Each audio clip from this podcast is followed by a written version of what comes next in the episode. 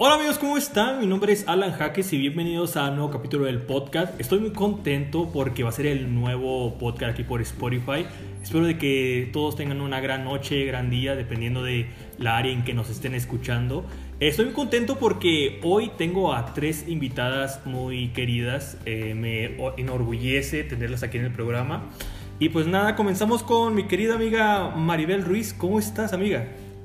Hola, Alan, muy bien. ¿Y tú? Muy bien, estoy encantado de que estés aquí en el programa. ¿Cómo te fue en el Super Bowl que fue ayer domingo? Esa es una eh, pregunta un poquito equivocada para mí porque no soy muy fan del Super Bowl. Estamos, estamos a mano, estamos a mano. tan rico que estuvo. estamos a mano. Yo nomás supe que hubo por ahí Shakira y hubo Yailos y hubo latinos representándonos en ese super mega evento. Eh, yo igual no lo vi, obviamente no soy muy fanático de, del deporte, pero hay que recalcar que los latinos estamos eh, representando, vaya, la redundancia de nuestro país aquí en Estados Unidos. Pero bueno, eh, estamos aquí con estas grandes mujeres. Eh, el tema de hoy se llama Lo que los padres deben saber, pero nadie se los dice. Cuéntame un poquito, ah, Maribel. Marisela. Marisela, perdón, Marisela, de, de, de, qué se trata este, este tema de hoy. Mira, Alan, nosotros, y después te platico un poquito de lo que hacemos en la organización que represento, pero una parte muy importante es informar a los padres acerca de la importancia de muchas cosas que a veces no sabemos, ¿verdad? Porque no nos lo dicen. Y una de las cosas con las que me gustaría empezar es, por ejemplo, eh, siempre platicamos, ¿verdad? Que cuando nosotras nos convertimos en mamás, el, doctor nos entrega a nuestros hijos, pero realmente nunca nos dice qué sigue de ahí, ¿no? No, no, como decimos, los niños no vienen con un manual y ahora sí que cuando somos mamás primerizas se nos cierra el mundo. Una de las cosas bien importantes es que yo siempre digo, este, nosotros no sabemos que en realidad al nacer nuestros hijos somos constructores de cerebro, ¿no? Ok. Nadie nos dice eso y que es súper importante cuando nuestros niños nacen, todos sus órganos están formados, todas sus partes están formadas, pero hay un órgano que no está formado aún y es el cerebro. Y los responsables de hacer eso y de crear esas conexiones en el cerebro de nuestros niños, ahora sí que somos los papás, ¿no?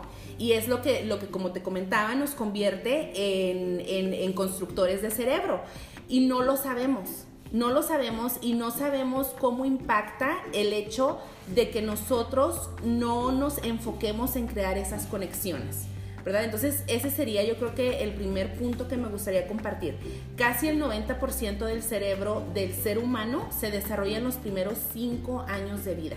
Entonces, lo que los papás hacemos o no hacemos en ese tiempo repercute directamente en, en el futuro de nuestros hijos.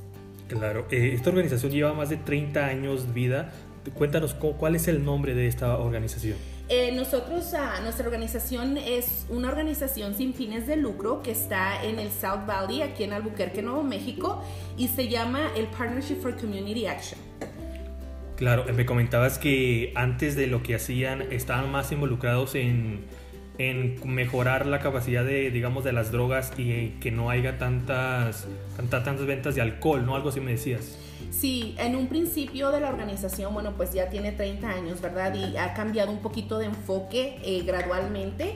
En un principio se enfocaron mucho en lo que eran los, las drogas controladas, los medicamentos controlados, en cerrar tantas licorerías que existían en el Valle del Sur y también se, enfocaron un poquito en, en, todos los, los prestamistas predadores, ¿no? Que cobran un interés altísimo a nuestra comunidad. Y, trataron de poner un porcentaje, eh, de bajarlo lo más posible para que no, no, se abusara tanto de nuestra comunidad en ese sentido. Y es que imagínate, eh, bueno, yo que vengo de California, hay bastantes familias hispanas que realmente viven y trabajan para pagar un préstamo, ¿no? Salen de un préstamo para pagar otro préstamo y así sucesivamente y la verdad es que, como tú dices tú, es, eh, son prestamistas enganchados, pero y realmente eso fue hace 30 años, después de 10 años eh, están con esta labor de padres primerizos, se puede decir, ¿no? Pues estamos, mira, nuestra organización, su misión siempre ha sido eh, construir comunidades fuertes y saludables alrededor de Nuevo México, empezando en el Valle del Sur y sobre todo con nuestra comunidad latina. Y una comunidad fuerte y saludable obviamente incluye muchísimos temas, ¿cierto? so, hemos evolucionado durante los últimos 10 años. Nuestro enfoque principal ha sido educación temprana y ha sido eh, enfocarnos en las familias para, para apoyarlos en desarrollar su liderazgo como, como padres de familia, como miembros de su comunidad y, y, pues en general en el Estado. Y es que nadie sabe con un instructivo de ser padre, ¿no? Correcto. ¿Tú fuiste madre a los 16 años? A los 18. A los 18, pero fuiste casada, ¿no? A los 16. Me casé muy joven, me casé a los 16. Ayer, antes hace dos años, ¿no? Más o menos. Más o menos. ¿Cómo fue tu experiencia de ser mamá joven? Mira, Alan, fue muy difícil, fue muy difícil especialmente porque no es nada más el reto de ser mamá joven, sino que para mí fue el reto de ser una mujer eh, inmigrante, de, de venirme a un país que no era o que yo no miraba como mi país eh, que hablaba un idioma totalmente diferente al mío y aparte convertirme en madre a esa edad sin tener cerca a mi familia, sin tener amigos, sin tener conexiones, fue muy, muy difícil. Hasta que yo conocí el programa Abriendo Puertas, que ahora sí que es uno de los programas que, que nosotros en, el Partnership for Community Action eh, implementamos para nuestra comunidad totalmente gratis es, un programa precisamente, no nada más para mamás primerizas, pero para mamás con niños de 0 a 5 años. Y te da realmente las bases que tú necesitas y, y, todo lo que tú necesitas saber para criar a tu hijo para que llegue a la universidad. Porque a veces como papás nosotros pensamos que hay que preocuparnos por la universidad cuando mi hijo ya esté por ahí en secundaria, preparatoria y ya es muy tarde todo empieza desde empezar a construir ese cerebro y a crear esas conexiones para que el niño realmente esté listo ah, para la educación, ¿no? Entonces, este, aparte de eso, abriendo puertas, eh, crea como un grupo con otra gente de la comunidad que está pasando por lo mismo que tú, que está viviendo lo mismo que tú como mamá y que se vuelve incluso un grupo de apoyo, ¿verdad? Especialmente que es importante para nosotras como mamás latinas, que muchas veces no tenemos ese grupo, no tenemos esa red de apoyo aquí. En, este país. Claro, esta organización se trata de talleres de siete sesiones. Cuéntanos un poquito en qué se basan esos talleres. Sí. Que tú impartes, ¿no?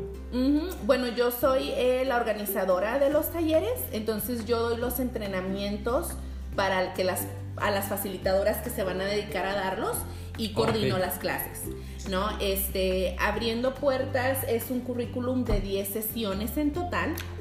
En cada sesión nos enfocamos en un tema diferente.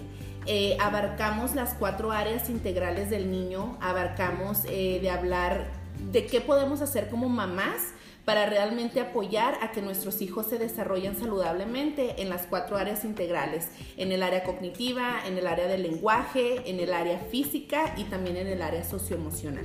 Wow, bueno, y por aquí nos acompañan también eh, Nadia y Maribel, ¿verdad? Que un poquito vamos a estar un poquito platicando con ellas. eh, pero platícame cómo llegaste tú a esta organización, quién te dijo que fueras a dónde, porque me estás diciendo que las mamás aquí latinas no están muy informadas en este tipo de organizaciones y es lo que hace falta, ¿no? ¿Cómo tú llegaste a esta, a esta organización?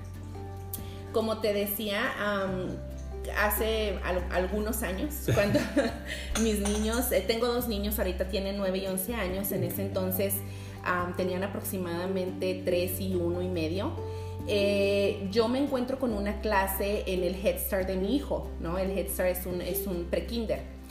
Este, y lo primero que me llama la atención es ver que son clases en español, que para mí ya con eso dije, sí.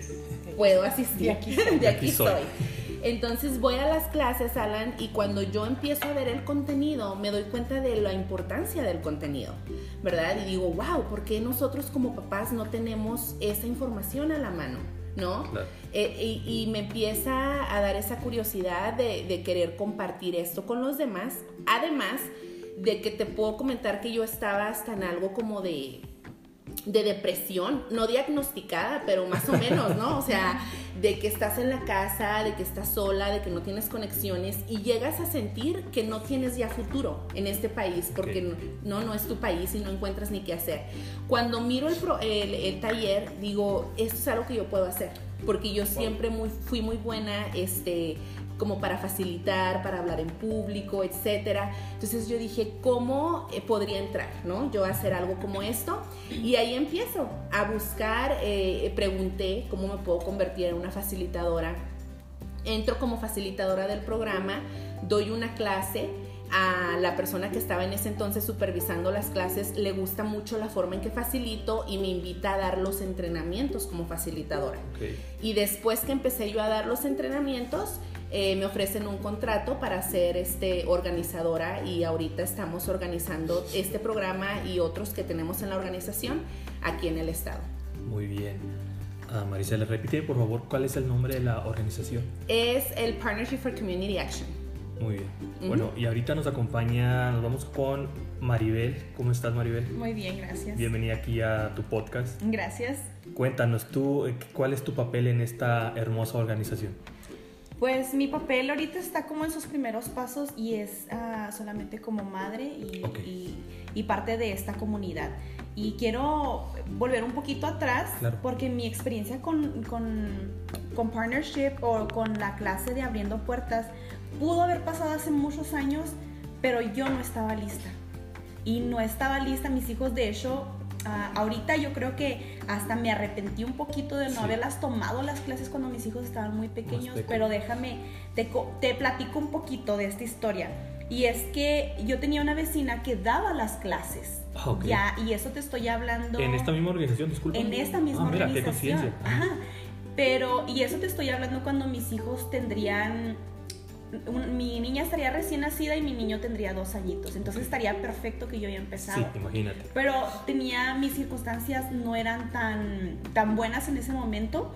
Eh, y yo ponía mucho el pero, porque a mí, de verdad, a mí me daba vergüenza salir, me daba vergüenza. ¿Sabes? Cuando nosotros teníamos niños chiquitos, el hecho de que iba a empezar a gritar el niño, va a llorar el niño. Y yo tenía estos dos y a mí ya de hecho el papel de madre de estos dos niños pequeños se me está haciendo muy difícil, nomás de pensar... Mamá pipí, mamá caca. y, la, recién nacida y, yo decía, ay no, cuando me venía esta muchacha y me decía de que se iba a tratar las, las, las sesiones, me parecía, o sea, muy buena la, la información que iba a recibir. Claro pero, pero no me animaba. No me animaba. Tiempo todavía. A pesar de que esta muchacha me decía, mira, este, anímate, te van a ayudar con los niños, te los van a cuidar. Y eso también quiero que, que, que las demás mamás que estén escuchando este podcast este, sepan que aquí cuando vienen a aprender, no se preocupen, hay cuidado de niños. Ah, para que cuando ustedes estén recibiendo la información puedan tener un, tiempo de, aprendizaje y no se estén preocupando por sus niños, sus niños van a estar bien cuidados. Entonces ah, me vine animando a tomar esta clase hasta ahora que mi hija entró a kinder. Ese fue el año pasado y para mí fue lo mejor. Y te vuelvo a repetir, cuando estoy tomando estas clases digo, wow, o sea, qué padre. ¿Por qué? Porque no me animé, no, no me entendía, pero, pero lo entiendo un poco porque pues no estaba en la situación, creo que emocional. Emocional, claro. Sí, estaba, estaba un poco mal en ese momento y, no era mi tiempo, no estaba lista para, para salir todavía. Pero hubiera sido muy, muy buena toda esa información que te dan en esta clase porque te ayuda a, tomar las, las, cosas, las actitudes de tus hijos de una manera muy diferente. Por decir, hay veces que, que, tú dices, es que no para de llorar y no para de llorar. Entonces vas a unas clases como estas y te dicen, oye, es que mira, de, de, de cero a un año el niño tiene estas necesidades y, y, tiene esta, estas actitudes, te explican muchas cosas que te ayudan a tomar conciencia por lo que están pasando también los niños. Porque muchas de las veces nada más sabemos por lo que nosotros estamos pasando como papás. Pero no, como, como volvían a decir antes, no venimos con un manual y no, no sabemos de qué, de qué va a ser eh, el papel de papá y qué es lo que debemos de hacer para para luego ir creando unos adultos inteligentes, este, con sanos, sí. Y, y estas clases me ayudaron a entender muchas cosas acerca de estos temas y se las recomiendo a todos. Eh, también quiero recomendarles a las mamás y hacerles una, un, llamado a aquellas mamás que tal vez como yo en ese entonces se, siente, se sienten en este momento deprimidas, que sientan que no hay nadie en quien las apoye, que tengan sus niños chiquitos, que digan, que les sientan vergüenza este, porque no quieren que sus niños estén llorando. Les quiero invitar que vengan, tomen las clases, que lo tomen como una distracción también, salgan de sus casas. Hay veces que muchas mamás de verdad no salen a ningún lado porque tienen tantas cosas que hacer en el hogar que, que no les da tiempo, y, pero sí queremos, tenemos o sea, las ganas de, de, salir y aprender y no sabemos cómo. Aquí está esta clase, aquí está esta comunidad que nos está abriendo las puertas y, y nos están dando las herramientas para poder obtenerlas sin, sin ninguna trabas. Y sin, y sin ningún cobro, ¿no? Que es lo más, uh, más cómodo, digamos, decirlo para la familia uh, hispana. Maribel, son 10 sesiones. ¿En cuál vas tú? El taller? Pues yo esas yo ya las terminé. Ah, qué bueno. ya se graduó. Ah, qué, qué padre, porque me decía Marisela que una vez que se hayan terminado esas sesiones les da como un diploma, ¿no? Como un certificado, un agradecimiento.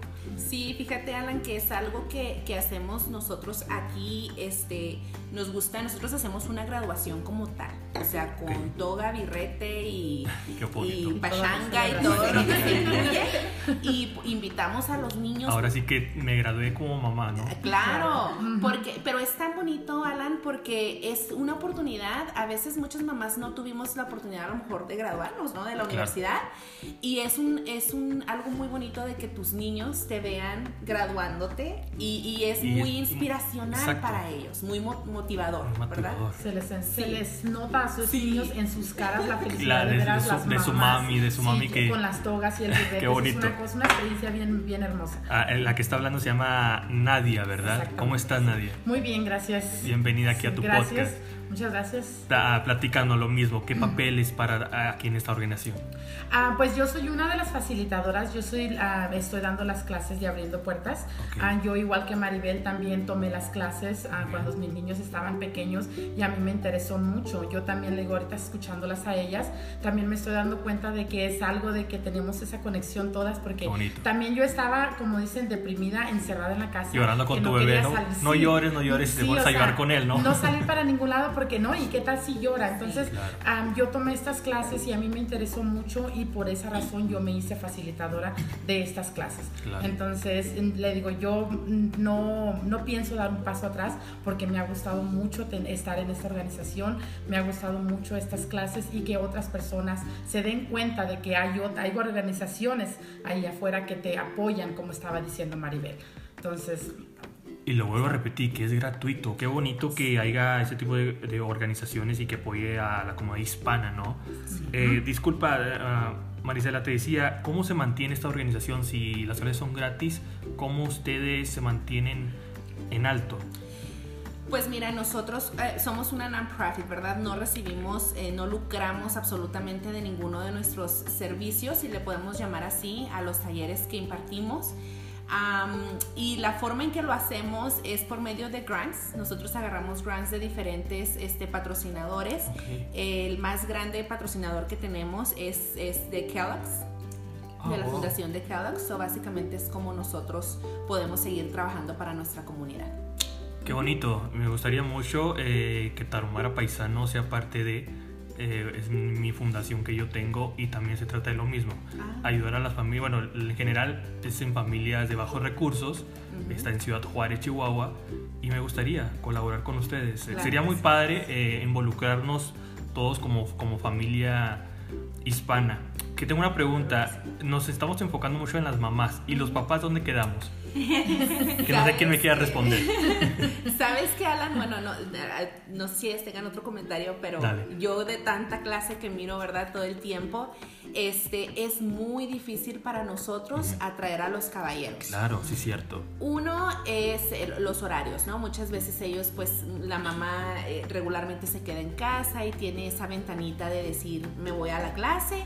Regularmente el, papá está trabajando, a veces tratamos de acomodar horarios, ponemos clases en la tarde para que ellos asistan, pero en sí tú sabes que la cultura hispana... Machista, eh, siempre va a estar ahí, claro. Exacto, y muchos no van eh, hace en una clase pasada que tuvimos en una escuela, en un charter school que está aquí en Albuquerque, eh, nos sorprendió, fue muy bonito ver, este, fueron creo que en total seis caballeros con sus esposas, o había como seis parejas, y de verdad que es muy bonito cuando logramos la participación de los caballeros. Es muy bonito porque como decimos, ¿verdad? Los, los dos papás son igual de importantes en una familia.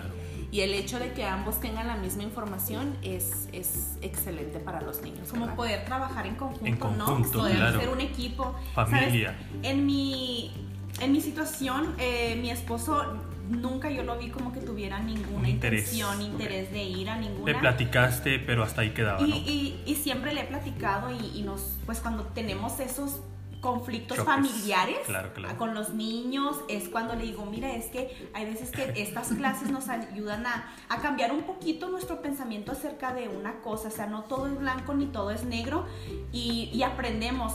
Hace poco, este, tomamos otro curso y fuimos juntos.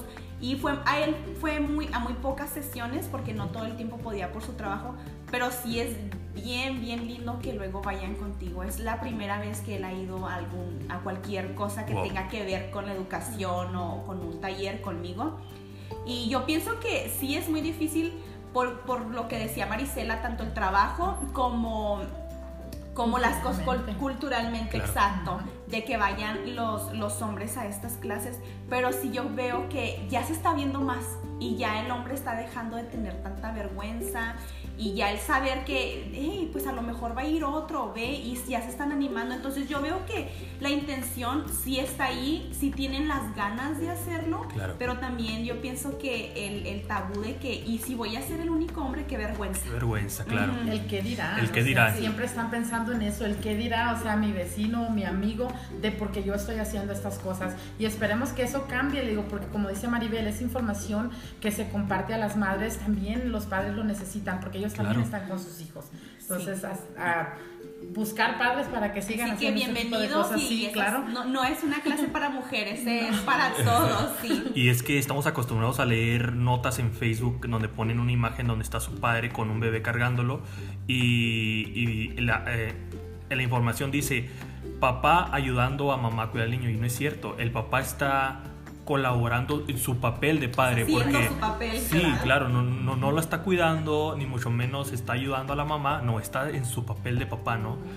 Sí, pero yo creo que estamos creciendo en esos conceptos, ¿no? Y, y tiene mucho que ver no quiero decir que eh, gracias a, las clases este, vamos a ser perfectos porque no es, pero sí nos abre mucho los ojos y, y, y te van también dando esa chispita de querer más. Pues vas aprendiendo unas cosas que te sorprenden, que no sabías y, y también ya sigues como un hilo de que, oye, pues si no sabía de esto y es muy interesante, ¿qué más hay ahí? Entonces, porque ahorita podemos tener toda la información que queramos por la tecnología que hay ahorita en día, pero yo siempre digo que cómo vas a buscar algo que no tienes ni siquiera la mayor este, idea que está allí. Entonces, estas clases también te ayudan a a tener una idea acerca de, porque eh, la, las sesiones o de, lo que hablan puede ser muy extenso y eso podría dar para muchísimas más que 10 sesiones. Claro. Pero es una información muy valiosa que tú le puedes seguir si tú así lo deseas.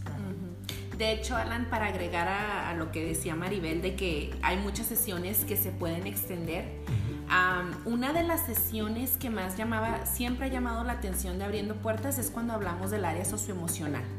Creo que en nuestra comunidad latina hay mucha necesidad de alfabetizarse en esa área. eh, no, no, no está en nuestra cultura, ¿verdad? Cuidar del área emocional. Entonces nosotros en colaboración con el UNM, una doctora del UNM, desarrollamos un currículum de alfabetización emocional familiar que también estamos este, implementando cuando las familias terminan abriendo puertas. Es, es, también un taller de cuatro sesiones y realmente habla de todo lo que tenemos que saber de las emociones, desde qué son las emociones, o sea, hay veces que ni sabemos, sabemos que las sentimos, sabemos que están ahí, pero no sabemos ni qué son, ni para qué son, ni qué mensaje nos traen o cuáles son las emociones básicas. Entonces, este taller lo que busca es eso, alfabetizar, empezar a hablar de las emociones, que sea algo normal decir, estoy triste, estoy enojado, me siento así, necesito esto, ¿verdad? Y hablamos también de cómo regularlas, ¿no? No solamente identificarlas, sino regularlas para que las mamás o los papás que asisten al taller sirvan como un ejemplo para sus hijos. Porque a veces queremos que el niño no grite, que el niño no llore, que el niño se regule pero no nos vemos a nosotros, ¿verdad? Y no les hemos enseñado cómo hacerlo. Exacto. Y es que, eh, como tú dices, estamos tan, vamos, ignorados en esos temas que tú mismo dices, ah, es que soy bipolar. Y realmente no sabes, la bipolaridad es algo muy, muy extremo, y no es cierto, no eres bipolar. O, ay, estoy deprimido. La depresión no se basa en, sentimientos, sino porque se te, se te murió algo en el cerebro que te limita a hacer lo que quieres hacer. Eso es muy bonito. Eh, ¿Y es en donde mismo, en la misma organización? Sí, es en la misma organización, aunque las clases no las damos en nuestras oficinas. Las clases nosotros los damos regularmente en las escuelas. Ah, estamos en diferentes escuelas. Te puedo decir que ahorita hemos colaborado con Christian Duncan, que es un charter school, con Rudolfo Anaya, George Sánchez, Navajo, Pajarito. Eh, hemos estado de verdad que en, en, en muchas escuelas y a veces es muy triste, Alan, porque muchos papás no participan. Nosotros hacemos los talleres para las escuelas, para que los papás de la escuela principalmente vengan a los talleres. Y, es muy triste a veces que, que, realmente no hay participación. Y entiendo, ¿no? Que a veces ven un flyer, que a lo mejor es lo que manda la escuela, y dicen, un taller para papás, ¿no? Que puedo aprender. ¿no? Sí, pero, pero por eso es que eh, queríamos usar este medio y los que podamos usar para que se conozca, ¿verdad? El taller, para que la próxima vez que por ahí vean, ven al taller de abriendo puertas o de, de, de cualquiera, ¿verdad? En general, que los papás tomen de verdad esa oportunidad. Yo una cosa sí quiero agregar, estamos mencionando que este tipo de talleres son como para padres que tengan niños de 0 a 5 años. Realmente no. Eso te iba, perdón, eso te iba a preguntar, que realmente si llega una mamá de 9 años puede entrar también. Sí, y yo te lo digo personalmente porque mis niños ya estaban más grandecitos cuando yo tomé los talleres y realmente aprendes otras, o sea, aunque ya piensas uno, ya sé las cosas que, que los niños están pasando, uno piensa, ¿no? Pero realmente aprendes de muchas cosas, aunque tus niños ya estén más grandes, aprendes a implementar todas los que estás aprendiendo en esas clases. Entonces, si realmente tienen hijos más grandes, no se, no se queden afuera, tomen esos talleres, es muy bonito aprender de todas esas cosas. Claro. Eh, platicaba con Marisela, me corrigió antiero ayer, que una vez que hayas tomado estos talleres, este, y yo sé que es malo analizar tú mismo sin ir a un médico, pero aprendiendo de estos talleres, aprendiendo a ser mamá, aprendiendo las emociones de tus hijos, puedes diagnosticar, digamos, de alguna u otra manera que tu hijo pueda tener autismo, hiperactividad. Y no estoy diciendo que, que es bueno, ah, ok, mi hijo tiene autismo sin, sin ir con un médico, pero yo digo que puede ser valible esas herramientas de que puedes ver a tu hijo, ¿sabes qué? Esto aprendí ahora con, con Maribel, a lo mejor mi hijo tenga un problema y entonces ir con, ir con el doctor o estoy mal. Bueno, como, como, te, como te comentaba, es que eso de diagnosticar es una palabra muy fuerte. Sí, claro. Pero como te comentaba cuando estuvimos platicando, eh, pues diagnosticar solo un médico, ¿verdad? Claro. Pero sí, como dices, eh, hablamos de los estándares de desarrollo de un niño. Hablamos de qué debería de estar haciendo mi hijo a esta edad, a esta edad y a esta edad para que los papás se den cuenta si puede haber una situación especial que tienen que atender con un doctor. A eso me referí y no me entendía de lo mejor. no, no, sí, sí, nada más hay que explico bien eso. Y más, y más ah, porque se enfocan en, en la este, educación temprana. Entonces, lo, lo bueno de darse cuenta es eh, darse cuenta si hay algún problema tal vez de, aprendizaje, del habla, para que em, las personas, los papás puedan ir a un médico y decir, oye, yo ya aprendí que de, a los dos años mi hijo ya tendría que haber estado haciendo esto. Este, quiero que ya pueden dar como como las, las preguntas claves al doctor. Y es que de eso se trata esa organización, ¿verdad? De exactamente eso se trata, de estar informados y actuar, ¿no? De ir para con un doctor o ir para cualquier otra persona buscar cualquier, ah, ah, lo que el niño necesite, pues como dice Maribel, si para esta edad el niño necesita estar haciendo esto y no lo está haciendo, que yo como padre, ¿qué es lo que tengo que estar buscando? ¿Qué es lo que puedo hacer para, para que mi hijo esté en esa etapa que se supone que tiene que estar? Claro, bueno, hablando no ya como maestra, sino como mamás, ¿qué tan cierto es la frase de que si tu niño es inquieto es porque es sano? Todos nos quedamos mirándonos. Bueno, pues yo pienso que no es al 100% porque puede ser niños muy tranquilos, pero sí, este, a mí sí me ha tocado porque mis dos niños son muy, muy inquietos y yo digo, bueno, gracias a Dios, eh, tienen salud para gritar, brincar y correr eh, pero sabes que en, de otra parte de ese dicho es que hay veces que uno quisiera que los niños estuvieran sentaditos, bien ordenados, bien esto, y los queremos hacer, pero yo pienso que lo que queremos hacer son adultos, ¿no? Claro. Que eh, para no batallar, hay veces que quisiéramos que se comportaran como adultos y muchas de las veces uno de adulto ni, ni lo es. Pero, pero en mi caso, en mi caso, sí, sí le dio al clavo porque los míos son muy inquietos. Pero sanitos. gracias a Dios están muy, muy sanos. Nadia, ¿qué me dices de este pues yo tengo las dos. Tengo una niña de 10 años que ella es bien calmada, ella es bien, o sea, todo lo que se necesita hacer en la casa, ella no hay ningún problema. Y el otro, haz de cuenta que es un remolino. que se la pasa para arriba y para abajo, pero yo no le veo que digas tú sea porque está más sano, sino que es su personalidad, entonces cada quien. Pero le digo, cuando miro al niño enfermo que está sentadito, no, mejor prefiero que sea el remolino. Al contrario, es, una, es, una buena, es una buena, oye, espérame, mi hijo está, está calmado, pero es muy inquieto, algo está mal en él, ¿no? Esto no está bien. Eso no está bien. está enfermo. Marisela, cuéntame de, este, de esta frase. De esta frase. Mi, mi hijo es muy inquieto porque está sano brinca por todos lados. Sí, bueno, pues sí, ¿no? Los niños en esa edad, de hecho, este, es, de esta edad es para jugar y los niños aprenden por medio del juego, no es que nada más están jugando, ¿no? Entonces, para nosotros a veces esa forma de ellos de, de ver la vida y de aprender y de ser, pues nos, nos no nos gusta tanto, pero es más por cuidar pues la comodidad de la mamá, ¿no? Que, que en realidad pues los niños sean. Obviamente sí hay que ver siempre un balance, ¿no? Si, si es demasiado inquieto, también quizá pueda que tenga un poquito de hiperactividad. Yo creo que como mamás tenemos algo bien importante que es la corazonada, que es lo que algo nos dice, algo anda mal, ese instinto que todos tenemos de decir, esto es demasiado o así es porque es su personalidad. Como viste, Nadia te contestó así, es su personalidad.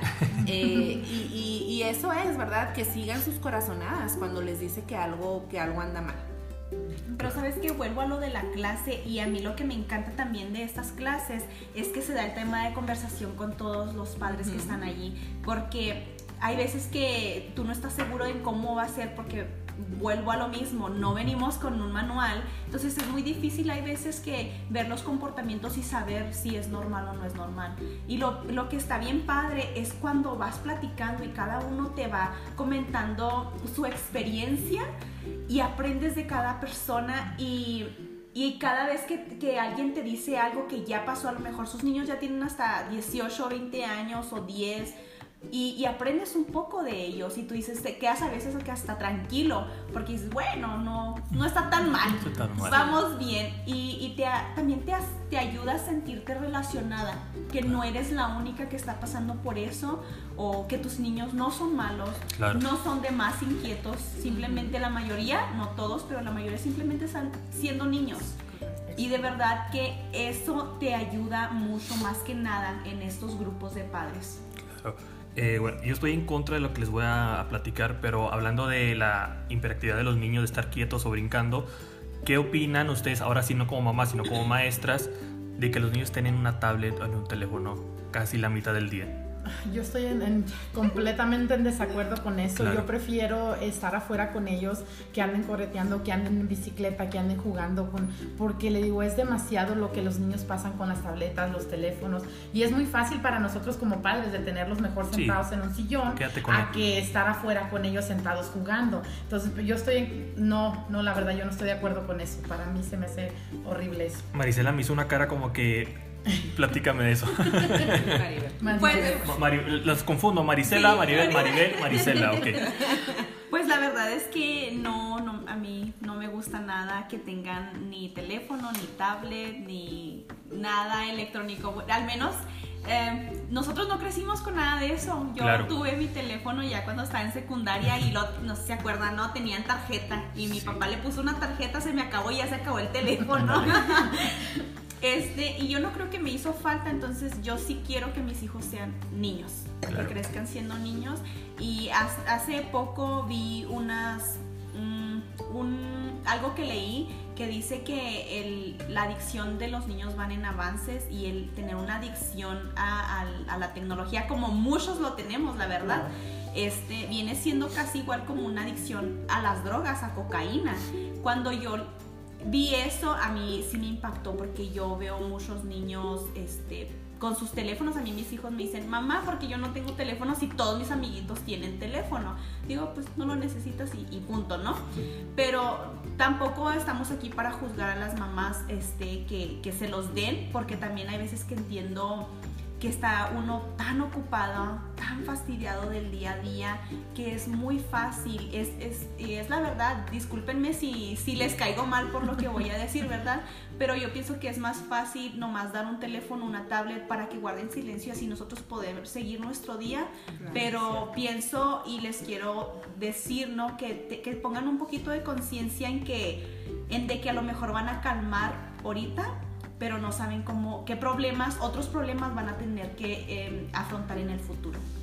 El problema de, aceptación, ¿no? Por ejemplo, bueno, y no, y no nomás es una droga de los niños, también los adultos, ¿no? Que están fascinados con el Instagram, con el Tinder, con Twitter, bueno, con todas las redes sociales, es una enfermedad que te absorbe mucho, ¿no? Demasiado. O sea, tú hay veces, y a mí me ha pasado que... Y hay personas, perdón, hay personas que se deprimen por, no, hay, no tengo likes en mis fotos.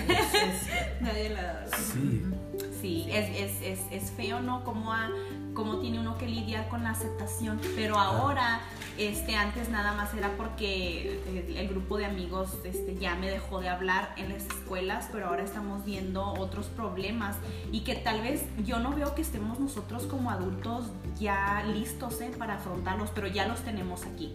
Los problemas están aquí y yo no veo que nadie tenga la la habilidad de estar afrontando este problema y es de que si a nosotros como adultos nos duele que, que, ya no tenemos internet o que en nuestras fotos no tenga ningún like o una vista o un comentario y hay que imaginarnos cómo van a ser de aquí a 5, 10, 15, 20 años los problemas que nuestros hijos van a tener que afrontar acerca de, de la tecnología. Claro. Uh, Marisela, ¿qué, ¿qué, qué, tema? Tú tienes hijos chicos, ¿no? Dime eso de la tecnología de hoy en día en casa. Mira. Dime. Eh, yo voy a volver al balance. Yo siempre vuelvo, el balance lo es todo. Yo creo que estamos en una era digital y, tenemos que aceptar que la tecnología está y, que nuestros hijos también tienen que, aprender a utilizarla porque es, es el mañana. Es una base, es una base. de... va a pasar. O sea, no podemos ir contra lo que sea. Claro. ¿Verdad? Pero ¿cómo lo hacemos de una manera saludable y de una responsable. manera responsable y de que no afecte a nadie? Sabemos que en mucho tiempo en la pantalla hace que los niños no se puedan concentrar, afecta sus calificaciones, afecta su comportamiento, su autoestima, su autoestima, su nivel de tolerancia, etcétera. Dormir. El, dormir, correcto. Pero eh, yo creo que aquí lo importante es ver cómo creo un balance entre que, que, por ejemplo, lo que ven mis hijos o, el, o cuidar el tiempo que usan la pantalla. Y de hecho, en Abriendo Puertas tenemos una sesión de tecnología. Okay. Y hablamos de cómo, eh, cómo, cómo, cómo podemos usarla a nuestro favor. Porque también hay muchas cosas y aplicaciones y cosas que son buenas para nuestros hijos y que son educativas, pero cómo hacerlo con un límite o cómo crear de un momento de tecnología que regularmente los niños se aíslan como un momento familiar. Por ejemplo, viéndola con él, sentándolos en tu regazo, eh, eh, platicando, usando esa aplicación o ese juego que están jugando como un momento de conversación con tu hijo. Entonces, ¿cómo podemos eh, usar lo que ahorita parece que está en nuestra contra en nuestro favor? Claro, porque es muy diferente a que tus hijos les prestes 30 minutos al celular a que se todo el día. ¿no? Exacto, exacto. Claro. Y, y fíjate que ahorita que mencionaba Maribel, lo de lo que puede pasar de aquí a 15 a 20 años, me acordé de, un, de algo que quería mencionarles a las personas que estén escuchando este podcast, volviendo al tema principal, que era lo que los papás deben de saber y no nos dicen. Eh, yo quería, fíjate que quería tocar este punto bien importante eh, de la importancia del tercer grado, de la importancia y de la transición que, que ocurre en tercer grado. Nosotros como papás sabemos que los maestros nos dicen, desde que el niño está en pre-K, ¿verdad? Te mandan una lista y te dicen tienes que leer 10, 15, 20 minutos por con, día. Con tu hijo, claro. Sí, pero no nos dicen por qué, ¿no? Entonces, el por qué, ya más o menos les dije, en esos cinco años estás creando conexión. El tú leer con tu hijo es una conexión cerebral que estás creando. El tú cantarle una canción, el tú platicar con él, el salir al parque y tener una conversación que, con él, estás creando conexiones. Cuando nosotros, eh, cuando, cuando tú haces ese trabajo, digamos que el cerebro de tu niño ya va listo para empezar su educación en primer grado, ¿verdad? Y cuando entran a la primaria, los, los profesores o los maestros nos dicen mucho, es que su hijo no está leyendo a nivel en tercer grado y pienso que debería regresarse o tenemos que enfocarnos. Pero ¿por qué? ¿Verdad? ¿Por qué hacen eso? Bueno, ahí va. De primer grado a tercer grado, los niños aprenden a leer. Pero de tercer grado en adelante, los niños leen para aprender.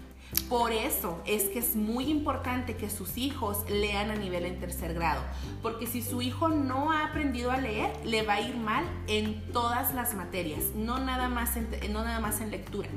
No va a poder comprender matemáticas, no va a poder comprender geografía o lo que le pongan, no lo va a comprender.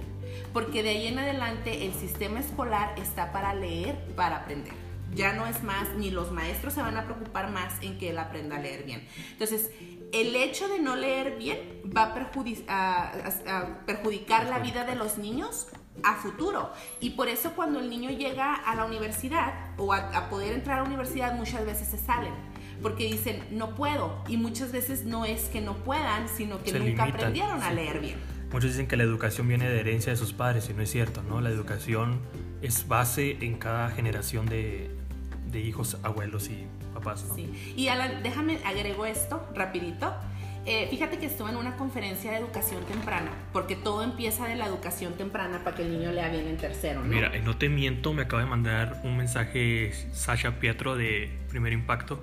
Cuando vayas a lavar la ropa, aprovecha para hablar y cantar con tus hijos. Sí. Cualquier momento es una clave para, para tener comunicación para con tus hijos, ¿no? Sí, incluso ir al supermercado, Alan. Cuando vamos al supermercado a veces vamos, como decimos por ahí, en friega, ¿no? A agarrar lo que tenemos que agarrar. Y eso es un momento que podemos utilizar de aprendizaje. El decir, vamos a poner cuatro manzanas. Una, dos, tres, cuatro. ¿De qué color es, ese, es esa pera? ¿De qué color es esa naranja? Todos son momentos de aprendizaje que podemos utilizar. Con y aprovechando el mensaje de Sasha igualmente, si estás separando la ropa, pon a tu hijo que te ayude, ¿no? Oye, mi hijo, mira, color con color, blanco con blanco, negro con negro. Es muy bonito aprender con tus padres, no, no nomás en la escuela, ¿no? Sino la educación viene de casa. Y haces una, una conexión bien bonita con tus niños cuando estás haciendo ese tipo de cosas. O sea, algo tan sencillo que de todas maneras lo tienes que hacer y tienes a tu hijo enseguida de ti y haces unas conexiones hermosas. Y matas a pájaro de dos tiros. Ah, ah, convives con él y, y, ayudas a que crezca laboralmente, ¿no? Sí, exactamente. Correcto. Sí, bueno, volviendo a lo que te quería, y te quiero comentar esto porque eso es bien importante. No, no, está bien. Pero para mí, a mí me impactó mucho esta información y por eso se las quiero compartir a las mamás o papás que nos estén escuchando. Yo fui a una conferencia de educación temprana y a mí me impactó tanto cuando yo escuché que dijeron que las personas que hacen las cárceles en Estados Unidos, que crean las cárceles y empiezan a pensar cuántas cárceles voy a ocupar, cuántos espacios voy a ocupar de aquí a 15 años, de aquí a 20 años, ellos se enfocan en ver eh, cuántos niños no están leyendo a nivel en tercer grado. ¿Por qué? Porque para ellos, y está comprobado, eh, un niño que no lee a nivel a tercer grado tiene es, muchas es propenso a estar encerrado en la casa. Correcto. Claro. Entonces, como mamá, para mí, el yo sentir que si mi hijo no lee a tercer grado a nivel, le están guardando, como quien dice, un espacio en la cárcel, Ya se lo están haciendo. fue... ¿no? Sí, Claro. imagínate. Es horrible escuchar esas, esas Wow. Sí, Sí. es muy horrible. feo. Muy, da, da un impacto, ¿no? Es, y eso es lo padre de cuando estás unido en, en tu comunidad, de darte cuenta y de saber estas cosas. Volvemos a lo mismo, que nadie te dice. Exacto. Sí, claro. Eh, Mari, ahora me estoy confundiendo con nombres. Ma- Maribel, Sí. cuéntanos la experiencia de ser mamá ah, joven, ¿no? Wow, pues la verdad que sí, a mí se me hizo muy difícil. Yo admiro mucho a aquellas mamás que tienen varios niños y, y yo las veo, o sea, como una, una roca, bien fuertes y, y tienen todo bajo control. Yo la verdad, yo creo que fui un caos. Yo cuando este, tenías, la verdad, este, ¿Qué, qué edad tenías cuando fuiste mamá? cuando fui mamá estaba a punto de cumplir 16 años. ¡Wow! 15 años. Sí. Y eh, cuando mi hija cumplió 5 años, tuve otro, un niño. Y luego cuando él cumplió un año nueve meses, tuve mi niña. ¿Qué diferencia hay a ser mamá primeriza a ser mamá por segunda vez? Ah, mm, fíjate que a mí la verdad no se me hizo tan difícil ser mamá primeriza porque yo ayudaba mucho en casa con mis Con hermanas. tus hermanas. Ajá. Entonces ahí sí a mí no se me hizo tan difícil como yo he visto a otras personas que sí se les hace muy muy difícil ser mamá primeriza. Pero ya sí, cuando ya vas al segundo, tú dices, no, pues ya no es tanto. O sea, ya me la sé, ¿no? Pero bueno, sigue siendo otro, Pues sí, otro reto. Cada hijo es diferente, ¿no? Además, ¿no? Sí, y, y la verdad que para mí el reto no fue cuando nació el segundo hijo, ni cuando iba creciendo, en, pues en ese añito, sino cuando ya llegó la tercera. Cuando yo ya llegó la tercera dije, Dios, ¿en qué me metí? De verdad, yo no, yo dije, pues de esta, de, de esta no salgo. O sea, hay, saldrá de otro problema, pero de esta no salgo porque ya están aquí los tres niños. Y a mí se me hizo muy, muy difícil, la verdad, este... Sí. Me, me- te- como te digo, a mí me daba vergüenza salir a la calle. Porque yo simplemente yo decía, ¿y cómo voy a hacer el mandado? O sea, si tenía la bebé en un car seat y la el otro dentro y luego se me quedaba dormido dentro y ya, o luego quería que lo cargara y andaba, andaba el carrito con una mano y con el niño en la otra. Yo me salía de las tiendas sin hacer mi compra porque ya no podía. Pues, y, y yo decía, ¿qué hago? Entonces lo que hacía es que iba y agarraba lo que podía mientras que mi hijo no se durmiera para la comida de un día de, o de dos y, y de regreso a la casa. Claro. Pero, pero sí, la verdad es que gracias a Dios ya ahorita mis hijos tienen 7, 8 y la otra va a cumplir ya 14 años. 14 años ya. ya. Ya han pasado unos añitos de eso, así que... Ahora, ahora, hablando de tu hija de 14 años, ¿qué conexión tienes con tu hija? Decir, ¿sabes qué, hija? Yo fui mamá casi a tu edad. mucha, mucha, este, hay mucha información porque de hecho yo vengo de una familia donde todas las mujeres, al menos en, en- en mi regla, o sea, no que todas mis tías ni mis primas, no, pero mi abuela fue mamá muy joven, mi mamá igual, yo igual, entonces hay información que, que las generaciones pasadas no te la daban porque había temas que no se conversaban. Ajá. Pero yo ahora con mi, mi hija, le- yo le digo, mira hija, yo no te voy a decir no lo hagas porque Pero uno, hazlo tal. uno lo va a hacer este, las cosas y le digo, y si te aferras, todavía más. Pero si le hablo ya de las consecuencias y yo le digo, y no es porque yo no quiera que tengas niños, ni, ni, ni te voy a decir a los cuántos años, le digo, pero yo, a mí me pasó esto, batallé mucho, es, es muy frustrante, es cansado, es triste, este, vas a querer salir, tal vez vas a querer estudiar. Y, y yo en este momento yo le digo, mira, como si saldrías embarazada en este, en este tiempo, pues yo todavía tengo todos tus hermanos pequeños, yo, yo no te voy a poder ayudar, como si te, si te embarazas ya cuando eres más mayor, ya tus hermanos están más mayores, yo te puedo brindar una mano.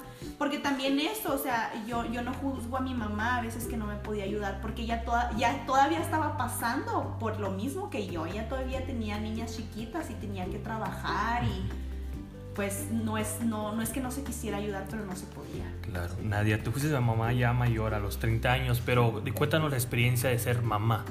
Ay, para mí fue, bueno, ha sido muy gratificante serlo. Tengo, como les dije anteriormente, niños muy diferentes. Ah, la niña es bien calmada y todo, y el niño es un remolino, pero los amo a los dos igual es muy bonito, le digo, yo hice muchas cosas antes de, casarme, antes de tener a mis hijos y no me arrepiento y de este, pero le digo, yo no, la verdad, no he pasado por tantas cosas porque yo creo que ser madre muy joven es bastante difícil, pero a mí pues yo no me pasó eso, entonces pues es muy gratificante ver a los niños que en la mañana pues le abrazan a uno y, y, que estén ahí encima de uno, o sea, ya están más grandecitos, pero de todas maneras yo le digo no lo cambio por nada. Eh, me encanta el estar con ellos, el estar aprendiendo de ellos. El, y ellos de ti. Sí, ellos de mí, exactamente, casi siempre eh, ellos, yo aprendo de ellos, pero uh, de este, no, le digo, me encanta, me encanta ser madre, me encanta quedarme en casa, estar con ellos todo el tiempo, ser voluntaria en la escuela, o sea,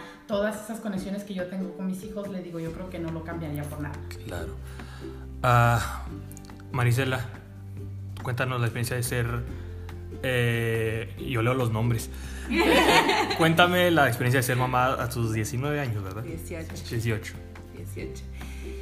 Fíjate que pues me relaciono mucho, eh, me identifico mucho con Maribel, igual así fue desastroso al, al, principio sobre todo, especialmente como te decía, el no tener familia, el no tener apoyo, pues es lo más difícil. Fíjate, yo me acuerdo que, porque yo siempre he sido así como muy fuerte, ¿no? Como yo puedo.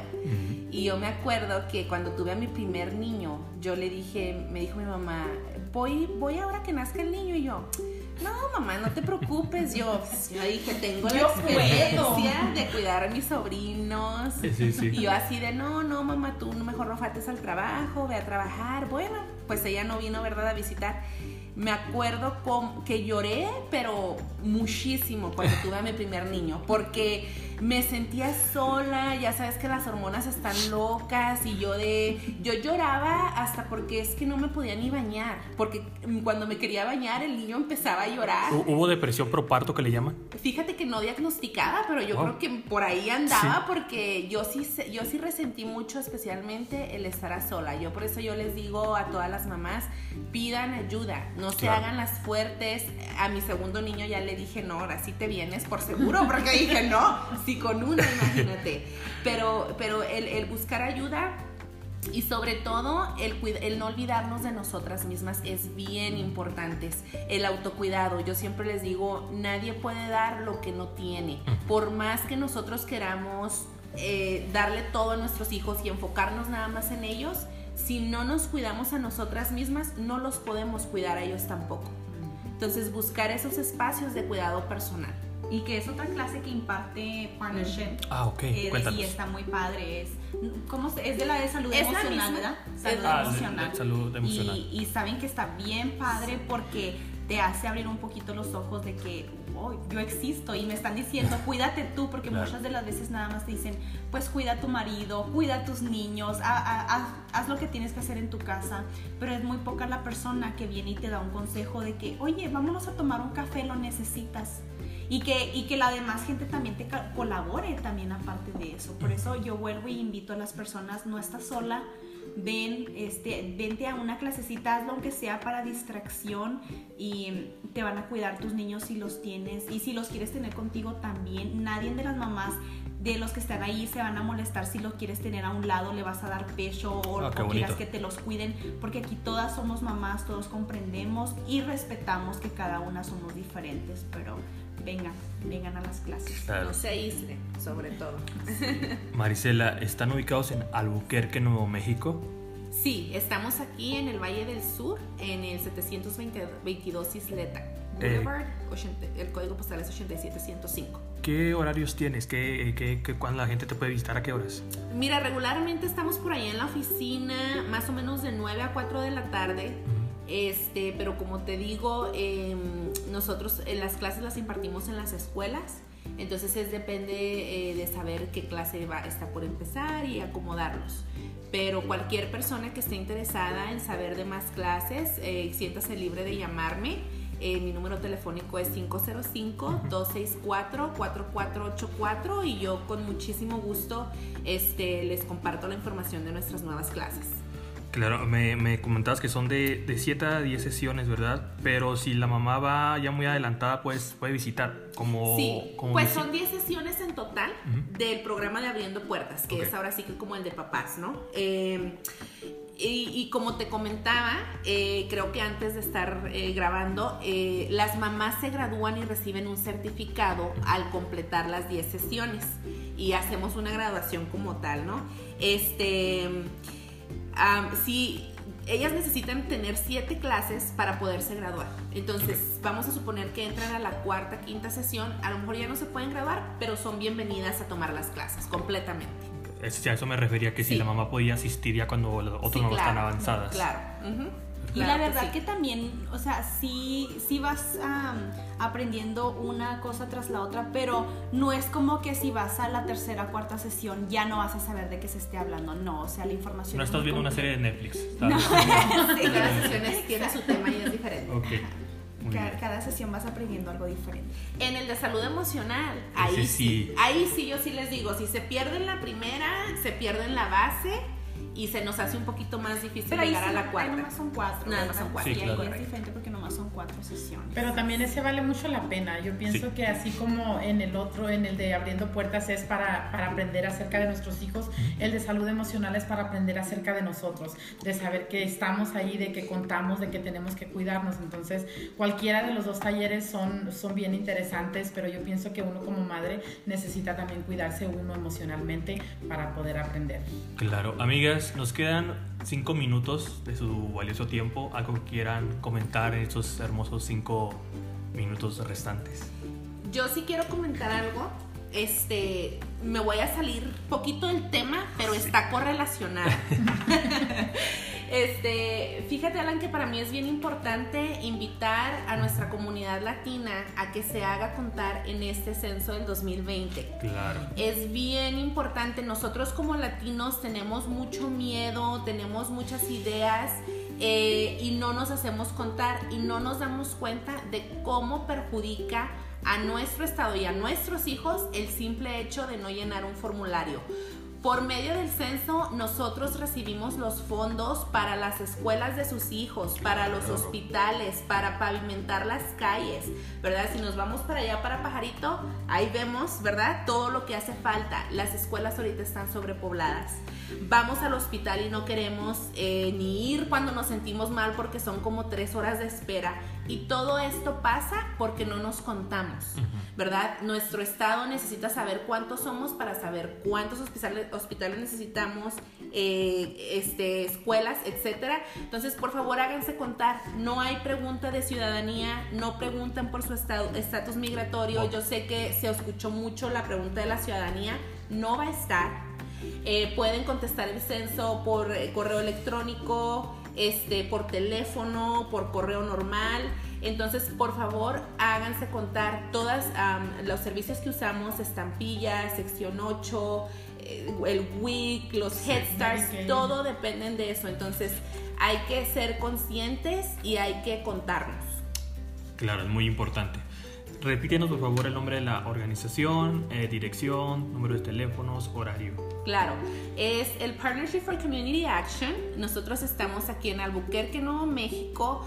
Ah, nuestra oficina está regularmente abierta de lunes a viernes de 9 a 4 de la tarde y nuestra dirección es 722 Isleta Boulevard, Southwest. 87105. Eh, mi número de teléfono para preguntas sobre clases y etcétera es 505-264-4484. Muy bien, eh, estoy muy contento de que me hayan invitado aquí a su zona de confort. Eh, no soy papá, pero me interesó mucho el tema, por si algún día. Tengo dos hijas adoptivas, lo cual no sé si sea lo mismo o ya están grandes. Eh, estoy muy contento, la verdad, de que me hayan tomado en cuenta por ser parte de ustedes y ustedes ser parte de mí. Este, estoy muy orgulloso de que la comunidad hispana esté creciendo poco a poco y lo más importante que hay organizaciones gratuitas, que la gente hispana tiene miedo de gastar un dólar por educación, que es lo más ilógico que podamos hacer, ¿no? A veces que nada más el miedo de no saber, ¿no? ¿Y cuánto va a ser? ¿Cuánto va a ser? ¿Dónde Claro. Mejor así estoy bien. Sí. No, aquí es gratis, venga. Sí, sí, sí. ¿Algo más que quieran agregar? Tenemos un minuto. No, pues nada más darles las gracias a los que estén escuchando y pasar la voz sobre todo, que esta información llegue a las personas que lo necesitan en el momento. Claro. Sí, pues eh, precisamente como dice ella, invitarlos y que, que si en su escuela están algún taller o algo que lo tomen, hay mucha información allá afuera, que a lo mejor no se siguen dando esos talleres por falta de personas que, que vayan a esas clases, entonces que tomen clases, que busquen que hay cosas gratis. Y que ustedes como padres lo pidan a sus escuelas y las También. pueden obtener. Claro. Claro, también se puede. Marisela, Maribel y Nadia, muchas gracias por estar en el podcast. Eh, espero de que les haya gustado este tiempo para conmigo y para yo para con ustedes. Amigos, gracias por habernos escuchado. Este es el podcast con Alan Jaques y si te gustó, eh, compártelo con tu familia. Gracias. Gracias. Gracias.